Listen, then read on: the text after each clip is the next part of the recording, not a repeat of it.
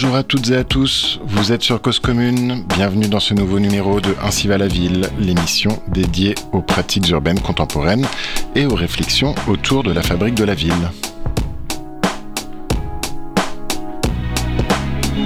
Les programmes d'urbanisme se penchant sur l'émancipation des femmes ne sont pas connus de manière systématique. Nombre d'entre eux ont pourtant vu le jour dans le monde entier depuis les années 1980, avec l'objectif de mieux inclure les femmes dans les espaces urbains et leur conception au niveau politique, professionnel et citoyen. Or, ces programmes demeurent largement inconnus, sauf à l'intérieur de réseaux particuliers, en attendant qu'une chercheuse s'attaque à la tâche d'en faire l'inventaire, de les classifier, de les analyser et de les interpréter. Ils demeureront du domaine de l'anecdotique et du cas particulier, comme l'écrit Pichet en 1989. Sans avoir l'ambition d'en réaliser un inventaire exhaustif, je propose de tisser des liens entre la centaine d'initiatives d'aménagement destinées aux femmes que j'ai recensées à travers le monde du début du XXe siècle jusqu'à aujourd'hui.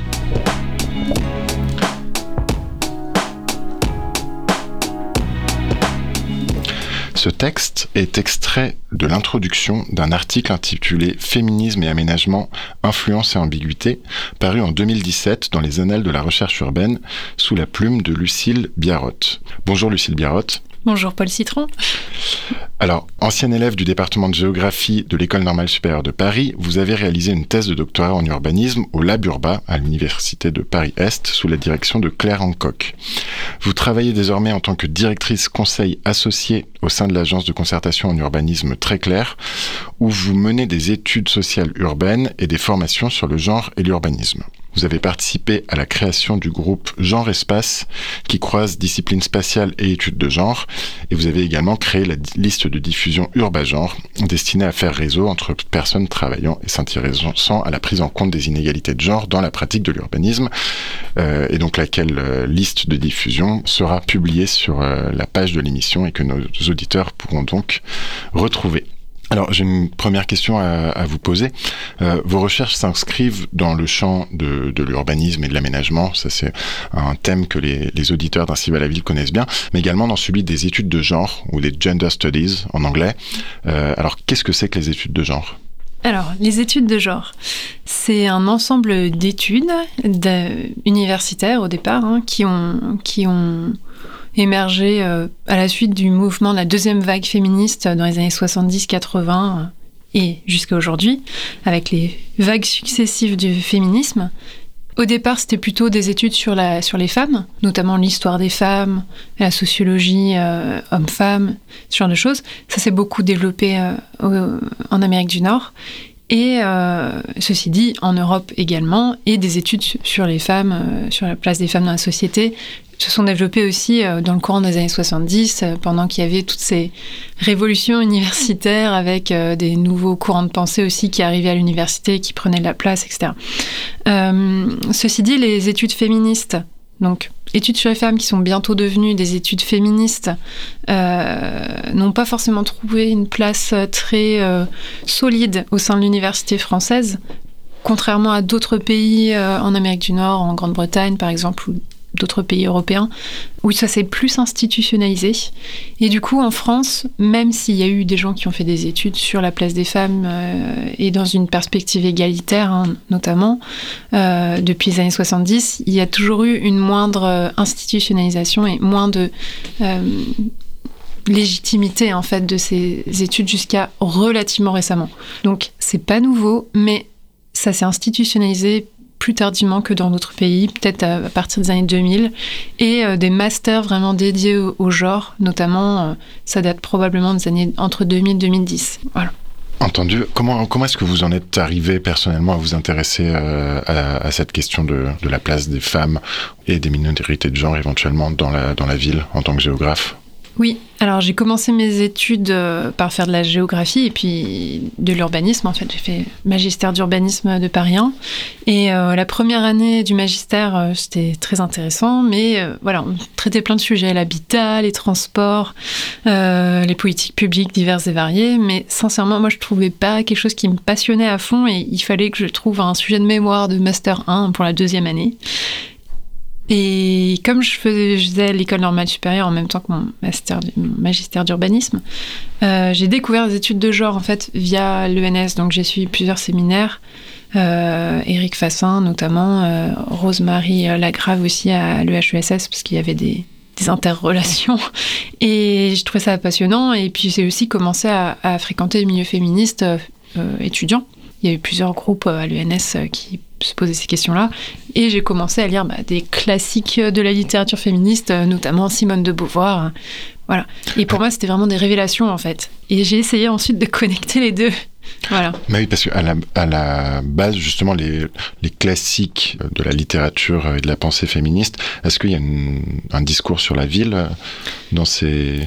Alors, ça m'a pris longtemps à trouver ce discours sur la ville parce que quand on cherche rapidement, euh, voilà, comme le font la plupart des gens, on a l'impression qu'il n'y a pas grand-chose. Bon, maintenant j'en suis à une dizaine d'années de recherche sur ce sujet, et même au bout de 5-6 ans, pendant que j'étais en thèse, après avoir fait deux mémoires sur le sujet déjà, je continuais à découvrir des trucs euh, sur la place des femmes dans la ville qui dataient des années 70 par exemple, en français en français. Hein. Et donc euh, j'étais vraiment assez choquée euh, de me dire qu'il y avait pas mal de littérature qui existait, mais parce qu'elle était considérée comme militante, elle était pas du tout considérée comme ayant une valeur euh, intéressante pour l'urbanisme et pour la recherche en urbanisme. Alors, donc, quand on lit vos travaux, on comprend qu'il existerait une approche genrée de l'urbanisme. Mhm. Qu'est-ce que ça signifie?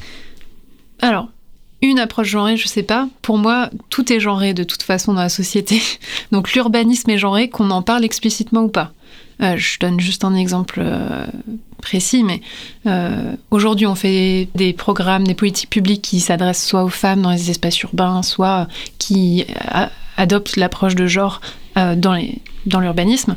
mais la question du genre a toujours été, a toujours été traitée par l'urbanisme. Mais on peut prendre des, même des modèles d'urbanisme de l'Antiquité ou euh, du 19e siècle, euh, d'urbanisme euh, utopiste, voilà, je sais pas, les cités-jardins. En fait, c'est toujours, il y a toujours un système de genre sous-jacent à ces formes urbaines. À l'Antiquité, ça va être la question de la séparation homme-femme avec les gynécées, par exemple, et ça, ça a un impact sur où sont les hommes, où sont les femmes dans la journée, en fonction du statut social évidemment, est-ce qu'on est esclave, est-ce qu'on est libre ou pas. Et la ville, elle est liée aussi à cette, à cette séparation homme-femme ou à ce mélange parfois. Hein. parce que, évidemment, les rôles de genre, tels qu'on les explique aujourd'hui, sont liés à des rôles euh, sociaux et certaines fonctions, certaines attributions qu'on donne euh, systématiquement, plus ou moins, aux hommes ou aux femmes. Bien sûr, c'est dynamique, ça change dans le temps hein, et dans les sociétés. Ça montre, c'est ça qui montre que c'est social, principalement.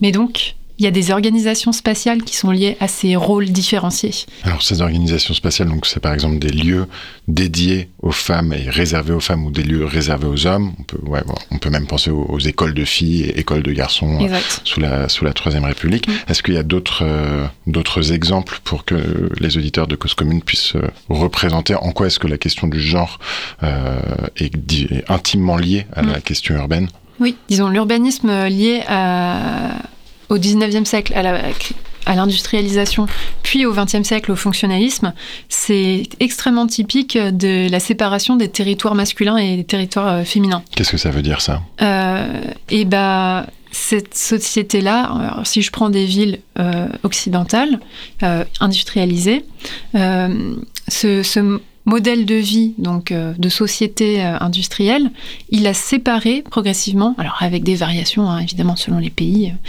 il a séparé progressivement ce qu'on considère de la sphère masculine, donc le public, euh, c'est-à-dire la politique, euh, mais aussi euh, tout ce qui est décisionnel et qui en général va être et, symbolique avec du pouvoir, etc. Donc tout ce qui va être soit dans un CBD, Central Business District, dans les villes nord-américaines, mais ça peut être bah, l'équivalent de la défense hein, ici. Mmh. voilà.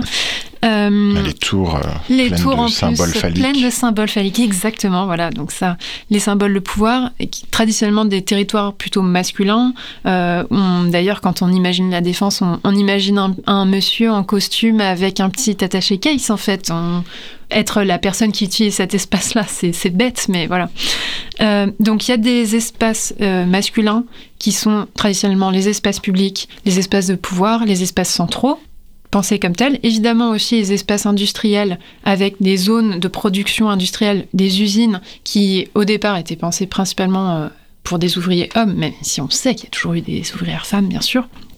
Et ce modèle-là, il a créer le territoire, les territoires pour les femmes, les territoires féminins, d'un autre côté, qui serait plutôt dans la sphère du domestique, la sphère privée, ou euh, la cuisine, hein, comme on nous renvoie souvent euh, à ça, euh, et le, care, le soin des enfants, le soin des personnes âgées. Et ça, ça va être plutôt bah, dans les zones résidentielles, et typiquement le périurbain du XXe siècle, c'est créé totalement dans cette optique-là de les hommes partent dans la journée loin travailler et font des trajets domicile-travail et utilisent des infrastructures lourdes pour se déplacer soit en voiture, soit en RER. E et euh, les femmes restent dans euh, le quartier, à l'échelle locale. Elles vont à l'école pour euh, s'occuper des enfants, les déposer à la crèche. Elles vont peut-être visiter une personne âgée, puis aller faire les courses, puis peut-être avoir un job à temps partiel quand même, un petit truc, voilà, vous faire, je sais pas, ça peut être du ménage mmh. chez d'autres personnes. Et puis retourner. Et en fait, elles ont des manières de se déplacer beaucoup plus locales, euh, avec d'autres modes de transport, soit les transports en commun locaux, soit euh, la marche à pied. Voilà, c'est ça en fait. Euh, évidemment, ça peut sembler caricatural, mais en fait, une bonne partie de la vie du XXe siècle a été, de la vie et de la ville du XXe siècle a été pensée selon ce modèle-là en fait. Mmh. Et effectivement, on se rend compte qu'il y a, enfin, il y a beaucoup de, de symboles derrière ce que, ce que vous décrivez. Et j'imagine que ces symboles, ensuite, ils, infusent dans les comportements et dans la manière euh, qu'ont les hommes et les femmes de pratiquer l'espace. Alors, quand on met ces lunettes-là pour regarder la ville, euh, qu'est-ce qu'on remarque dans la manière, justement, de d'occuper, de traverser ou de, s'approprier l'espace? Est-ce que c'est différent en fonction du, du genre des personnes? Alors oui, si la ville de la fin du XXe siècle et d'aujourd'hui, elle n'est peut-être plus aussi fonctionnaliste qu'il y a 50 ans, on constate encore aujourd'hui qu'il y a énormément de différences statistiquement entre le groupe des hommes et le groupe des femmes dans la manière de s'approprier les espaces urbains. Par exemple, dans le fait comment on se déplace. Euh, un couple hétérosexuel qui aura qu'une seule voiture, ce sera toujours quasiment toujours l'homme qui utilisera la voiture. Les femmes, on sait qu'elles sont les plus grandes utilisatrices des transports en commun, globalement, mais pas le soir. Le dernier métro, le dernier bus, il y a quasiment aucune femme. Ou alors elles sont pas seules, elles sont avec soit d'autres femmes, soit avec un homme. Donc il y a aussi des questions de temporalité, évidemment, d'usage des espaces urbains. On voit beaucoup moins de femmes en soirée ou la nuit seules se balader, et surtout pas stationner quelque part. On a fait des... Bon, alors, euh, avec Très Clair, on, fait, euh, en collaboration avec Anne Labreuil, on fait euh, actuellement les études d'impact environnemental, le volet genre pour la ville de Paris. on a fait une étude sur un quartier de gare où on a observé comment les hommes et les femmes se déplaçaient et passaient, qui était là en fait à certains moments de la journée ou de la semaine. Et euh, alors que le quartier était extrêmement mixte, sur nos totaux, on a plus de 9000 comptages de personnes. On était quasiment 50-50, c'était assez impressionnant. C'est-à-dire qu'il y a à peu près autant d'hommes que de femmes qui mhm. pratiquent l'espace public dans, dans, ce que vous observez de, de, ce quartier de gare. Mais selon les temporalités, on a des variations énormes. Et donc, euh, par exemple, le vendredi soir, qui est pourtant un, moment assez festif, il y a une boîte de nuit, il y a des cinémas, il y a des restaurants, des bars et tout. Il y avait beaucoup, beaucoup moins de femmes qui étaient présentes et quasiment aucune statique dans cet espace-là, alors qu'il y a plein de gens euh, qui attendent, qui sont assis et tout, mais ce ne sont quasiment jamais des femmes qui sont statiques. Elles passent, euh, mais elles passent rarement seules aussi, et de toute façon, elles sont quand même moins nombreuses quantitativement. Alors elles sont moins nombreuses donc à certaines heures mm. du jour ou j'imagine plutôt de la nuit peut-être Très tôt le matin en l'occurrence là et très tard le soir. Entendu et, ça veut dire qu'il y a d'autres moments où par euh, compensation par compensation, elles sont plus, plus nombreuses, c'est-à-dire aux, heures, je sais pas, on, imagine justement de manière symbolique et caricaturale qu'à l'heure où on va chercher les enfants, euh, vu que c'est une des tâches qui sont souvent attribuées aux, femmes, elles sont peut-être plus présentes, je sais pas. Alors, en l'occurrence, dans ce quartier-là, non, parce que c'est un quartier métropolitain euh, hyper hyper euh, dense. Donc nous on n'a pas forcément observé euh, beaucoup euh, ça.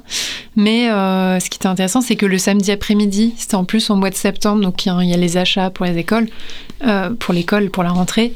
Oui là il y avait un pic de femmes le samedi après-midi soit des femmes avec leurs enfants justement. Et c'était là où on a vu aussi pas mal d'enfants.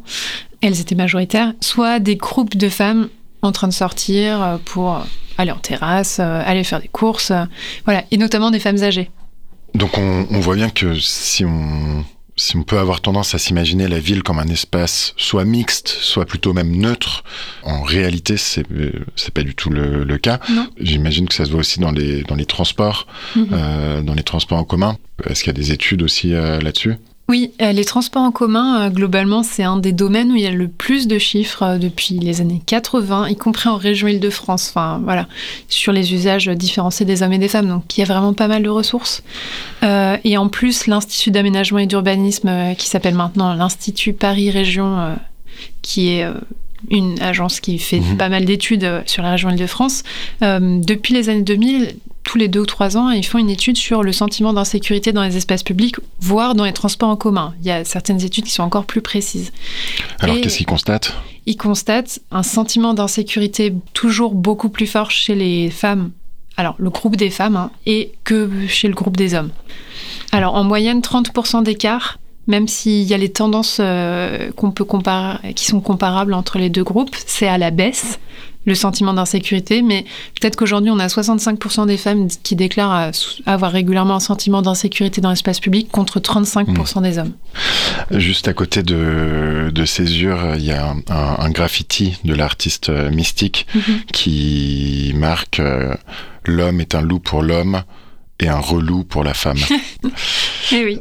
On va marquer une première pause euh, musicale, mais aussi contextuelle, avec un, extrait euh, d'une archive INA que, vous m'avez envoyé pour, euh, pour, préparer cette émission. Est-ce que vous voulez la, présenter brièvement aux auditeurs? Oui, bah c'est une chanson un peu pop des années 60. Je ne sais plus à quelle date exactement, mais c'est un groupe de, de, chanteuses, donc les Coquettes, il me semble, qui chante une chanson sur le fait qu'on ne peut pas sortir le soir tranquillement sans se faire embêter. Et je trouve ça extrêmement drôle parce qu'on a beaucoup parlé du harcèlement de rue euh, ces dix dernières années. Ça a fait beaucoup euh, discussion dans le débat public. Je pense que c'est même une des origines un peu de questionnement de l'urbanisme ensuite euh, sur ce sujet. Et on a l'impression que c'était un nouveau sujet. Oh bah tiens, ça y est, les féministes se posent la question sur le harcèlement de rue. Mais non, en fait, regardez, les femmes se plaignaient déjà dans les années 60 voilà, 22 mars 1965, une émission de Feu l'ORTF. On écoute cet extrait.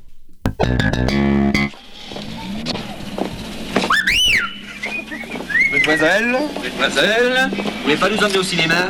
Nos parents nous ont pas laissé d'argent. Puis d'abord, on n'a pas de parents, on est malheureux, alors on aimerait bien aller au cinéma.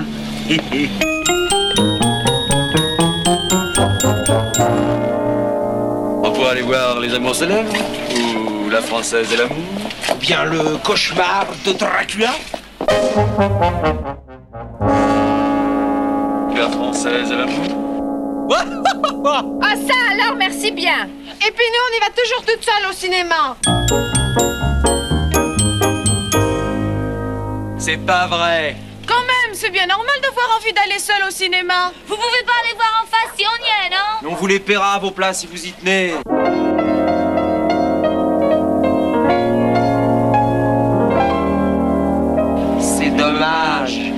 On aurait bien aimé emmener des nanas au cinéma. Oh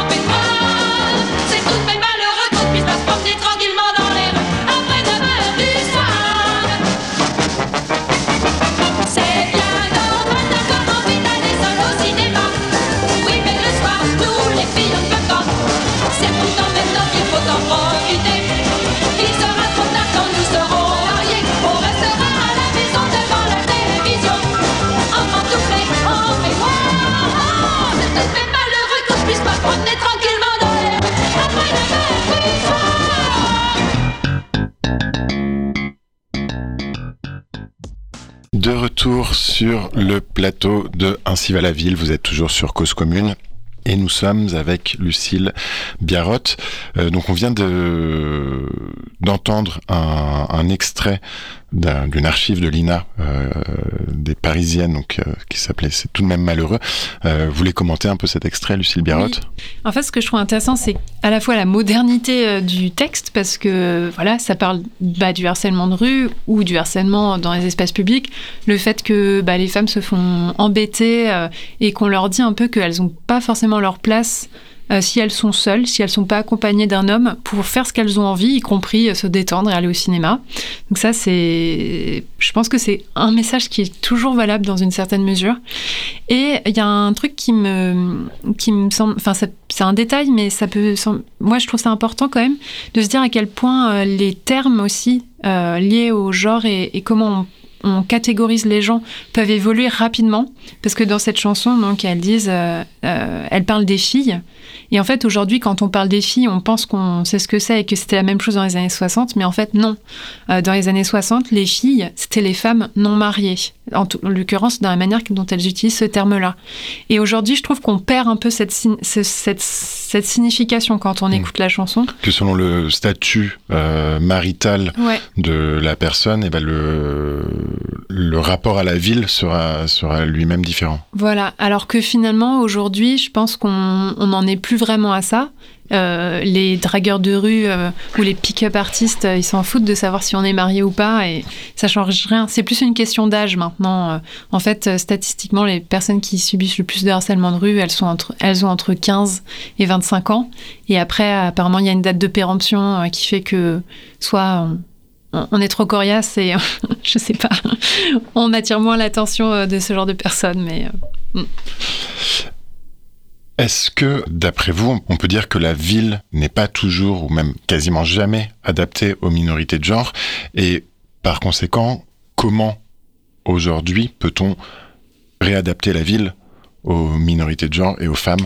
Et est-ce que vous parlez dans vos articles de politique de rattrapage pour mettre à niveau en quelque sorte les espaces urbains euh, afin d'élargir le, le public euh, auquel ils s'adressent?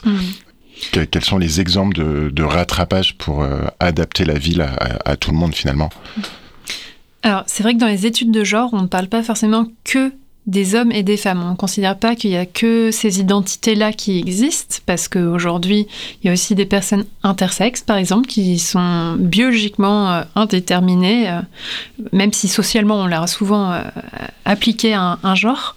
Il y a aussi des personnes transgenres qui décident euh, que le genre qu'on leur a attribué à la naissance ne correspond pas à celui dans lequel ils se sentent euh, le mieux. Il y a aussi des personnes non binaires, des personnes à genre. Bref, il y a toute une remise en question un peu de cette binarité homme-femme. Il faudrait nécessairement être un homme et une femme, et ça implique, ou une femme, et ça implique certaines caractéristiques qu'on ne peut pas franchir. Si on est une femme, on a certaines caractéristiques et inversement. Donc déjà, il y a, euh, c'est pour ça qu'on on parle plus d'études de genre que d'études sur les femmes maintenant parce que il y a toute cette complexité. Et on sait aussi que ana- analyser le, le cas des femmes parce que ça reste quand même la majeure partie de la population qui Mais qui subit, Qui ce- subit, cette voilà, forme d'exclusion de, l'espace urbain. Euh, en ana- enfin les- L'analyse de la situation des femmes ne peut se faire que de manière dynamique en rapport avec celle des hommes et forcément euh, et des autres catégories. Et il y a aussi la question des minorités sex- sexuelles. Euh, bien sûr, être euh, lesbienne, gay, bisexuelle, transgenre, queer, etc. dans l'espace public, c'est compliqué. Ça peut amener beaucoup de, de harcèlement, ça peut amener à bien sûr beaucoup de violence verbale et physique. Euh, et il y a très peu d'endroits où euh, les minorités sexuelles se sentent suffisamment à l'aise pour vivre leur vie sans se cacher particulièrement, euh, juste vivre leur vie tranquille et si elles ont envie de tenir la main de leur partenaire, de pouvoir le faire, etc. Et d'acheter un appartement et je sais pas quoi d'autre, faire des enfants, aller à l'école et pas dire ah oui euh, c'est papa maman, non bah non c'est parent 1, parent 2, bah oui parce que ça concerne ces gens-là aussi. Ou d'autres modes de vie d'ailleurs, hein, pas forcément en couple, hein, ça peut être aussi euh, avec personnes polyamoureuses ou autres. Bref, il y a Mais, plein. ouais, mais de com- cas- comment est-ce que justement Ouais. ces, ces, bah, ces manières de vivre Mm. et ces manières d'être ensemble se, viennent euh, s'incarner Mm. ou se désincarner dans Ouais. l'espace public? Bah, déjà, elles sont souvent invisibilisées pour les questions de violence qu'elles peuvent subir. Donc, euh, on a plutôt intérêt, euh, quand on fait partie de ces catégories, à, à être discrète. Et forcément, euh, se réapproprier ces espaces, euh, c'est un combat euh, constant qui demande beaucoup d'énergie. Et alors, comment on met en place des politiques publiques pour euh, des actions Est-ce qu'il Pour- suffit de mettre des, des drapeaux multicolores à la place des passages piétons?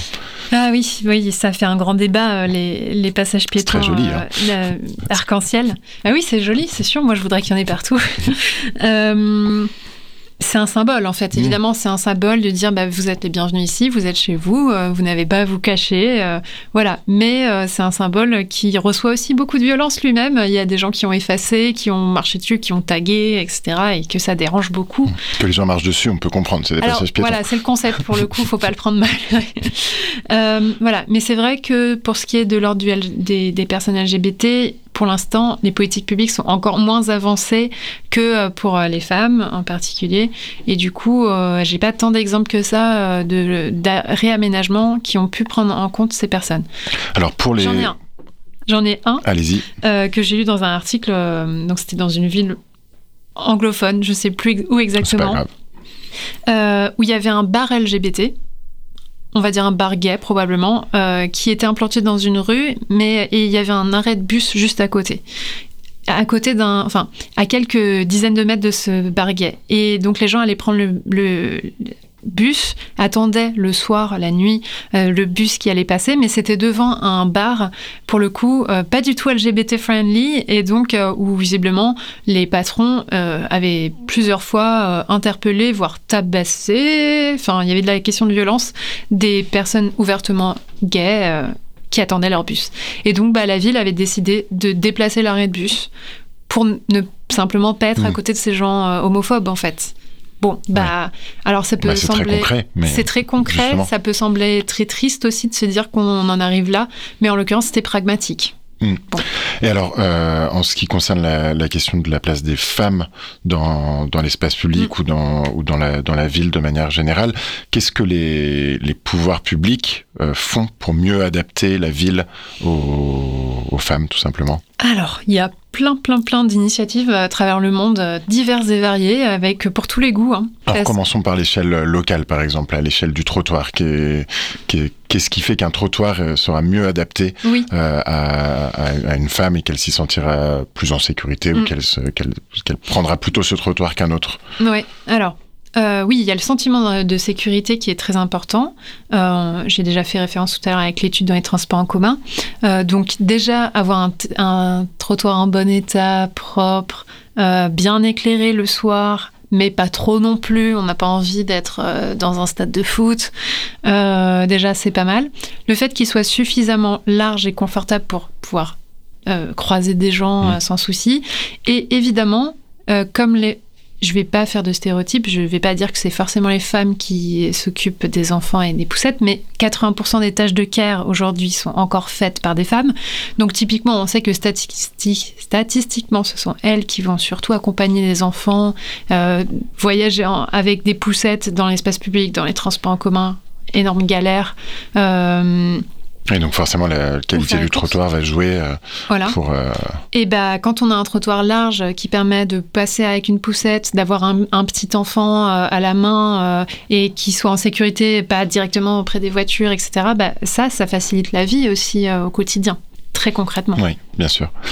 Alors donc ça c'est pour les pour l'espace public. Euh, Est-ce qu'il y a d'autres exemples, euh, peut-être à d'autres échelles, Mm. de, de politiques de rattrapage pour mieux adapter l'espace urbain?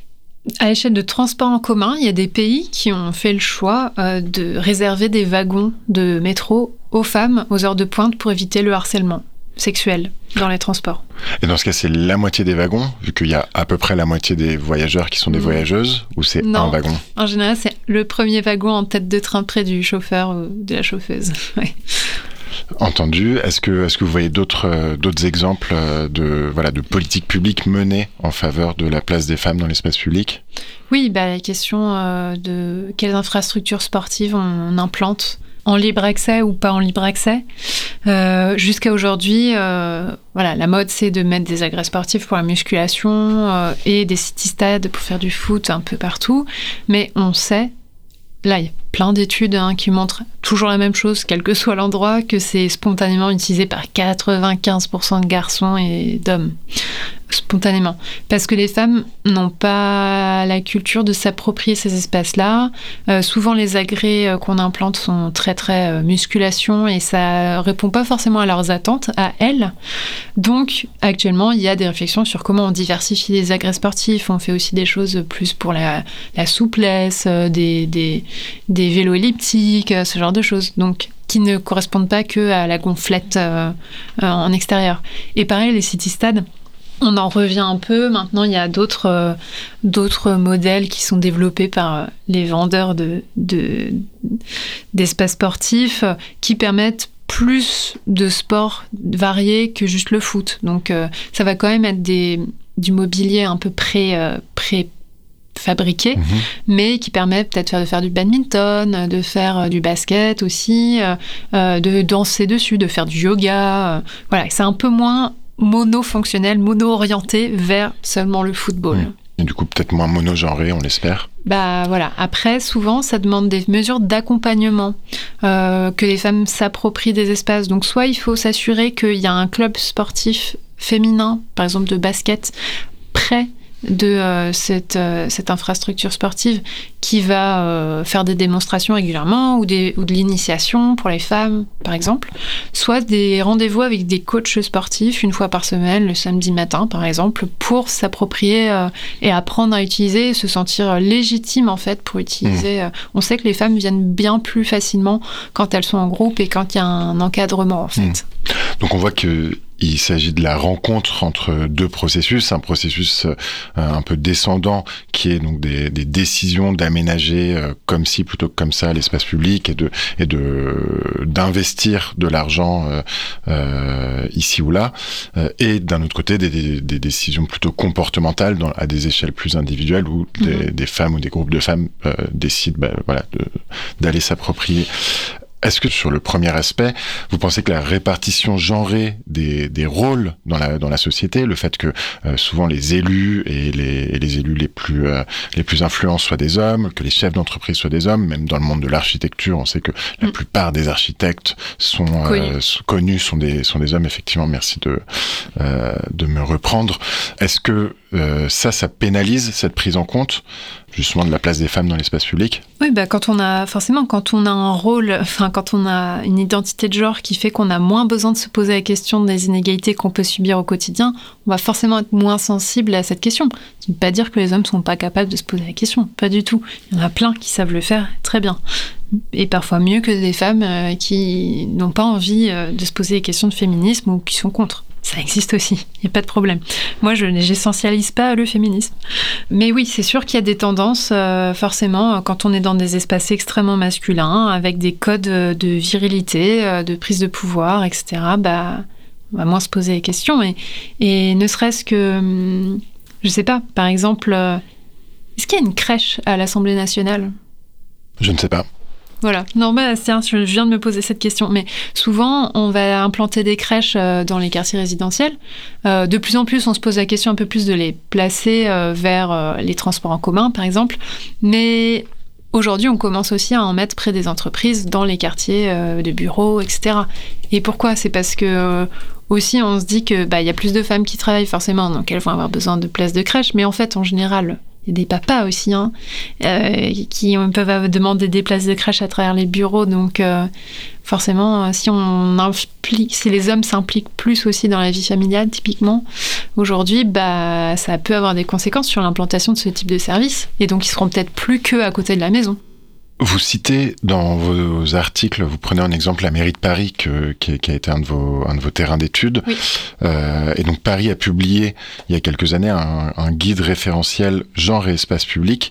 Est-ce que vous pourriez raconter un peu aux auditeurs ce que contient ce, ce guide euh, et, et, comment est-ce que ce, ce, genre de, de, de document peut euh, influencer finalement l'urbanisme et, euh, et l'aménagement ou la, ou la gestion de la ville? Alors, c'était le fruit de travail de plusieurs années en interne à la ville de Paris, euh, porté par plusieurs personnes qui étaient vraiment, enfin, qui sont encore d'ailleurs, des personnes clés euh, sur ce sujet. Et, c'est, il y avait un support politique qui était lié à des réclamations euh, de collectifs féministes contre le harcèlement de rue du coup, l'élu, euh, l'élu à l'égalité, Hélène Bidard, euh, s'est emparée de ce sujet-là à l'époque, euh, vers 2014, à peu près 2012-2014, et ça a ensuite donné un peu une impulsion à l'intérieur des services, notamment le service égalité. Mmh. de la mairie de Paris, qui est très petit. Euh, et donc, quelques personnes qui euh, ont vraiment porté ce sujet, l'ont, l'ont fait monter euh, progressivement et au bout de quelques années, en, en faisant des, des, travaux en interne, euh, sont aboutis à ce guide. Mmh. Et Alors, dans ce guide, il contient, ouais. y a, voilà, quelles questions il faut se poser en fait quand on produit ou quand on gère de l'espace public? Les questions, c'était vraiment des choses très pragmatiques, euh, mais c'était aussi pour euh, remettre en question certains stéréotypes. Mmh. Par exemple, euh, ça pose la question, et savez-vous combien de pourcentage de, de nombre de rues euh, de Paris portent des noms de femmes? Alors euh, Alors, je suis peut-être pas à jour. Aujourd'hui, ça doit être dans les 10%. Mais il y a une dizaine d'années, ça devait être 6 et avant, euh, avant que la commission euh, de nomination des, des, des Oui, il y a eu- rues. euh, Il y a eu tout la un travail de, question, voilà, de fait pour féminiser un en peu moyenne, les noms en de rues et France, les noms on est à bâtiments. 2%. Mmh. Donc Paris fait mieux, mais voilà, il y a 10% des noms de... Alors donc quelles sont les questions à se poser lorsqu'on aménage euh, un espace public et qu'on veut qu'il soit adapté à, à toutes et tous? Bah, il y en a, y en a plein. Déjà, c'est qui utilise aujourd'hui cet espace public? Pourquoi faire? À quelle heure? À quel moment de la semaine à quel... Et aussi de la saison, éventuellement. La temporalité, c'est très important. Euh, et bah, si on le réaménage, dans quelle perspective? Et à qui ça va? Si on fait le plan qu'on a juste prévu, sans réfléchir au genre. À qui ça va vraiment servir cet espace-là? Si on met des agrès de musculation, bon bah Mhm. on sait qu'il y aura que des mecs en fait sur cet espace-là. Donc dans ce cas-là, on se dit ah bah tiens nous on veut garder euh, l'option sportive agrès en libre accès, mais on va peut-être euh, consulter des femmes spécifiquement, faire une marche exploratoire ou un groupe euh, avec des jeunes filles. euh, pour leur demander, bah, là on va mettre des agrès sportifs, vous, vous avez envie de quoi Mhm. Particulièrement. Justement, est-ce que donc on, on sait qu'aujourd'hui euh, les pratiques de concertation et de participation citoyenne euh, tentent de venir influencer un peu le- l'urbanisme.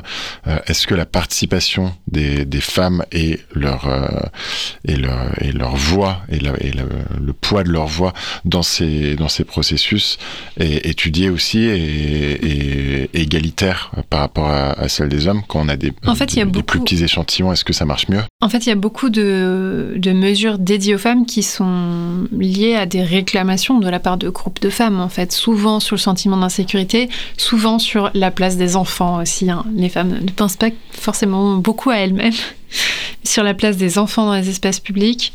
Donc, les revendications, euh, c'est souvent le fruit de, de, de retours euh, de population et de groupes de femmes. Euh, Du coup, j'imagine que le principe, c'est que dans la concertation, il va y avoir des, des, des voix qui vont s'élever spécifiquement sur la, Ouais. sur la prise en compte des femmes dans l'espace public. Oui, parfois, dans, surtout dans des espaces très insécurisants, en fait, principalement. Mais c'est pas forcément.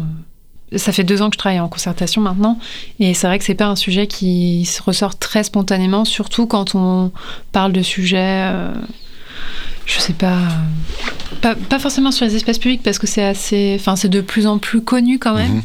Mais euh, quand on est à d'autres échelles plus stratégiques ou sur des écoquartiers ou je sais pas, bah, c'est moins spontané en fait. Les gens vont moins se poser la question. Mais alors justement, à, à d'autres échelles, à l'échelle de la gestion d'une métropole, à l'échelle d'un, Mm. d'un écoquartier, comme vous dites, euh, quelles questions se poser euh, Parce qu'on on, voit assez bien finalement à travers à l'échelle de l'espace public, mais quelles questions se poser à d'autres échelles Mm. pour mieux euh, prendre en compte la, la place des femmes euh, dans la ville Bah, Il y a une question de programmation stratégique, hein, euh, tout simplement euh, quand on refait un quartier euh, en rénovation urbaine par exemple et qu'on veut faire des nouvelles infrastructures publiques, bah, si on fait un, un gymnase, combien de salles il y a dans ce gymnase, à quel type de sport elles sont dédiées, si on les attribue essentiellement à des sports aujourd'hui ma- majoritairement masculines, Mhm. masculins, bah, on va avoir une majorité d'utilisateurs masculins. Ouais. Ça ne veut pas dire que ce sera la même chose dans 20 ans. Peut-être que les pratiques auront changé. Mhm. Ça, on peut pas le savoir. Donc peut-être qu'il faut se dire, bah, on va avoir une salle multisport, euh, un peu flexible, ou alors on décide qu'on dédie une salle à des pratiques spécifiques, ou plusieurs d'ailleurs, à des à des pratiques spécifiquement féminines. Mhm. Et par exemple, sur les city stades, à Rouen, il y a eu euh, une discussion sur les quais euh, qui ont été réaménagés. Ils voulaient mettre un city stade comme d'habitude, et puis ils se sont dit non, mais en fait, on va avoir que des gars. Donc, on va faire une proposition très légère en plus, hein, c'est juste de la peinture au sol, pour faire du roller derby. Alors, pour les gens qui connaissent pas le roller derby, c'est un sport qui est pas mal en, en qui a le vent en poupe euh, actuellement. Ça, consiste à faire du roller en rond et à se, taper un peu dessus, hein, concrètement. Mais bizarrement, c'est un sport euh, complètement féminin depuis la base et même qui se revendique ouvertement féministe. Et la, la- la Ligue nationale de roller derby, c'est un de ses principes de base, le féminisme en fait, l'égalité. Donc euh, voilà. Merci pour ces exemples qui, je pense, euh, donnent bien à voir euh, comment, comment prendre en compte la place des femmes dans la, dans la ville. On va marquer une deuxième pause musicale. Euh, Est-ce que vous voulez nous présenter la, la chanson que vous avez choisie pour cette, pour cette deuxième pause musicale? Alors oui, alors là c'est un petit peu plus métaphorique que tout à l'heure. C'est une, un standard de jazz euh, qui s'appelle Ain't what, to do, what you do, it's the way that you do it. Et euh, si je traduis grossièrement en français, c'est euh, c'est pas ce qu'on fait qui compte, mais c'est la manière dont on le fait. Et ça pour moi, c'est un peu le message que j'essaye de passer aux urbanistes dans les formations sur le genre et l'urbanisme, parce que bien souvent on me pose la question, mais quelles sont les formes spatiales égalitaires? Et en fait, on peut pas le dire. On n'a pas de solution toute faite qui fonctionne dans tous les contextes. Et c'est plus une posture et des questions à se poser, comme dans le guide euh, de Paris. Euh, voilà, euh, qui est dans l'équipe? Est-ce qu'on a une vision variée des usagers? Est-ce qu'on pense à tout le monde? Est-ce que on a pris en compte l'aspect symbolique? Est-ce que on a pensé aux gens qui travaillent classiquement et qui font le domicile travail Mais est-ce qu'on a pensé à toutes les autres catégories de personnes qui vont à l'école, qui sont malades, qui s'occupent des tâches domestiques, etc. Donc est-ce qu'on a tous les rôles intégrés dans notre euh, programmation urbaine, etc. Enfin, voilà. Et donc, c'est vraiment une.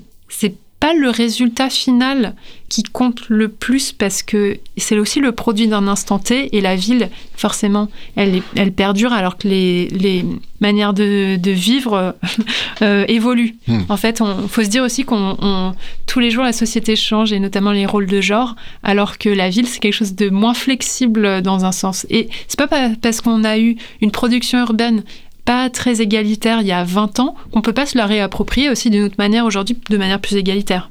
Donc voilà, il y a quand même de l'espoir et de la flexibilité. Donc c'est pas forcément le plus important le résultat final spatial, en tout cas, parce qu'il y a vraiment une sorte de fétichisme spatial de la part des urbanistes euh, parfois.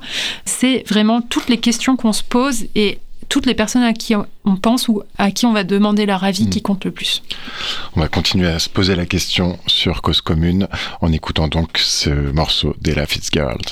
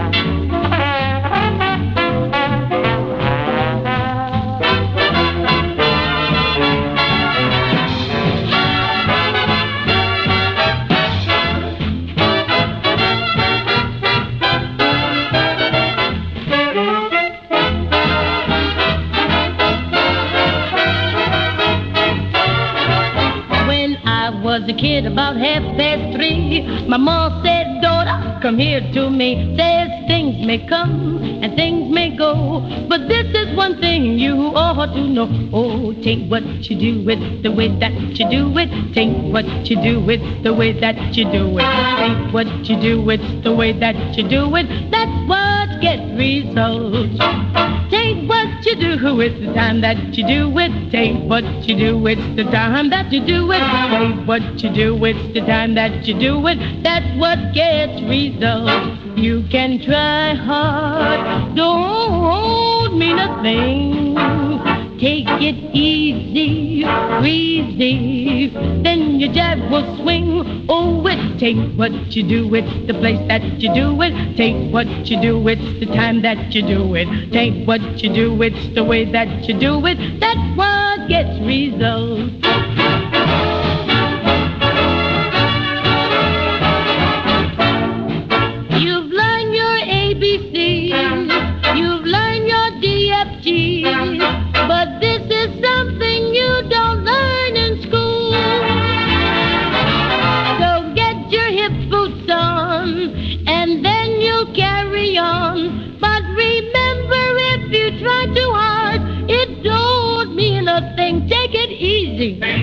Ain't. Ain't.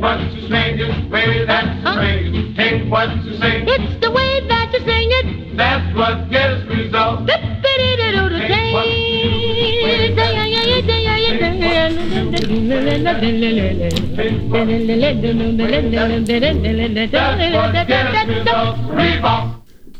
De retour sur le plateau d'Ainsi va la ville, vous êtes toujours sur Cause Commune, nous sommes avec Lucille Biarrotte.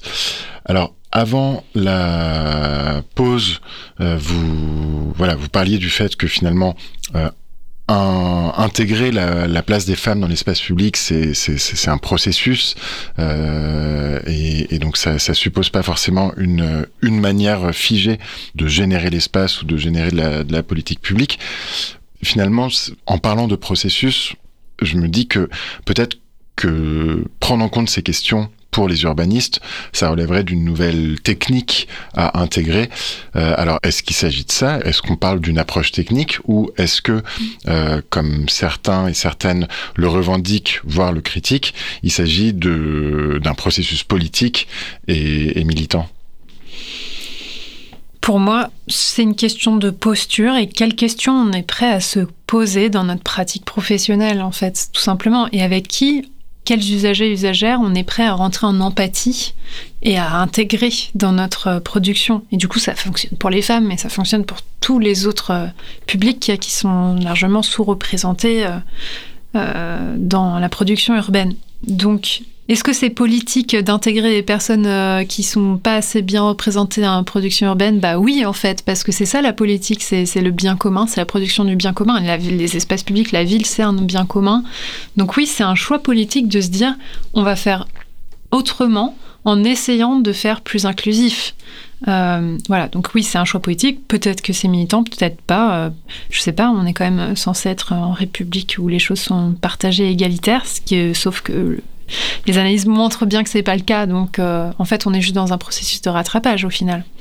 Et pour ce qui concerne l'aspect technique, je pense pas que ce soit particulièrement technique d'intégrer la dimension de genre dans euh, la pratique. Ce qui est technique, c'est de se poser, euh, c'est d'être capable de se remettre en question. Donc ça demande un peu d'accompagnement. Moi, je, je pense que les formations, quand même, notamment en continu sur le sujet, ça permet à pas mal de gens de voilà, d'être rentré un peu en introspection et d'avoir une dimension un peu euh, méta sur leur, leur pratique. Et souvent, d'ailleurs, euh, c'est ce qu'on me dit à la fin des formations, que ça leur donne un temps de réflexion qu'on n'a pas en temps normal parce qu'on est toujours euh, le, la tête dans le guidon. Voilà, donc ça, je pense, c'est un, un, peu un moment de respiration sur se dire, se remettre les idées en place quand on est urbaniste de pour qui on fait notre travail, en fait, simplement. Hmm. Et donc, c'est adopter une posture un peu réflexive, ça, ça, ça, permet en effet de, de mieux prendre en compte. Est-ce qu'on peut parler, selon vous, d'un urbanisme féministe? C'est oui, c'est en train de, c'est en train de d'émerger c'est en train de s'assumer. Et alors, euh, si d'un côté il y a donc euh, voilà une meilleure prise en compte à force de formation, à force de, de guides, d'outils de politique publique de, ces enjeux-là dans, dans l'aménagement et la gestion des villes, d'un autre côté, forcément, ça passe aussi parce que c'est, c'est, c'est les, les, villes sont le reflet de la, de la société et de, de, de, celles et ceux, qui, beaucoup ceux pour le coup qui les pratiquent. Mm-hmm. J'imagine qu'il y a aussi un, un, enjeu d'évolution de la part de, de ceux qui aujourd'hui euh, sont dominants dans l'espace public et, et, le pratiquent et se l'approprient au détriment d'autres, euh, d'autres et notamment des, des femmes et des minorités de genre.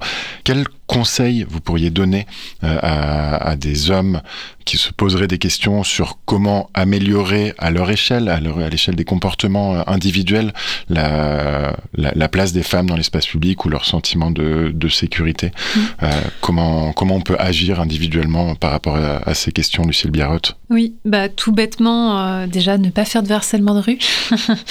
Mais alors bon, pourrait expliquer qu'est-ce que c'est, mais euh, voilà, aller draguer euh, comme ça quelqu'un qui visiblement vit sa vie en train de bouquiner tranquillement sur un banc ou autre, euh, bah en fait c'est pas une bonne idée, laissez-la tranquille. Demander aux gens s'ils veulent bien qu'on leur parle. Oui, voilà, ça, ça passe tout bêtement là. en fait. Est-ce que je peux vous poser une question ou quoi? Mais même souvent c'est une, une accroche en fait, donc bon. Si vous voyez que la personne est occupée, laissez-la tranquille. Et euh, bah, par exemple, le soir, quand vous marchez dans la rue et que vous êtes derrière une femme seule euh, ou un groupe de femmes, bah, la collez pas trop, hein, euh, laissez-lui de l'espace, voire dépassez-la, comme ça, elle n'aura pas le stress d'avoir quelqu'un dans son dos, sachant pas qui c'est, et, et, voilà. Bon, ça c'est juste un petit exemple. Mais euh, les questions, par contre, on va pas passer sur euh, question de tenir la porte, euh, la galanterie et tout, ça c'est encore tout un sujet. Mais juste tenez la porte à tout le monde, pas que aux femmes. Merci beaucoup, Lucille Biarotte, pour, bah, pour toutes ces explications, pour tous ces, ces exemples et pour ces, ces, petits conseils mmh. prodigués aux, aux auditeurs. Je voulais aussi m'excuser auprès des auditrices de Cause Commune, vu que j'ai beaucoup dit, j'utilise beaucoup en général le mot auditeur comme un, un mot un peu qui, qui, englobe euh, tous les genres et, et j'essaierai de euh, mieux euh, inclure, les, inclure femmes. Les, les, femmes et les auditrices euh, dans, euh, dans la manière de, de vous parler dans le futur. Ainsi va la ville, c'est fini pour aujourd'hui. Euh, on a donc merci beaucoup à Lucille Biarotte d'être euh, venue nous, nous, parler de tout ça dans l'émission. On se retrouvera euh, très bientôt pour un prochain numéro. En attendant, merci à Olivier Gréco de m'avoir aidé à préparer cette émission au niveau technique. Elle a été enregistrée au sein du projet Césure et donc on remercie Plateau Urbain et le moment pour la mise, à disposition du, du studio. À bientôt à toutes et à tous. Au revoir. Au revoir.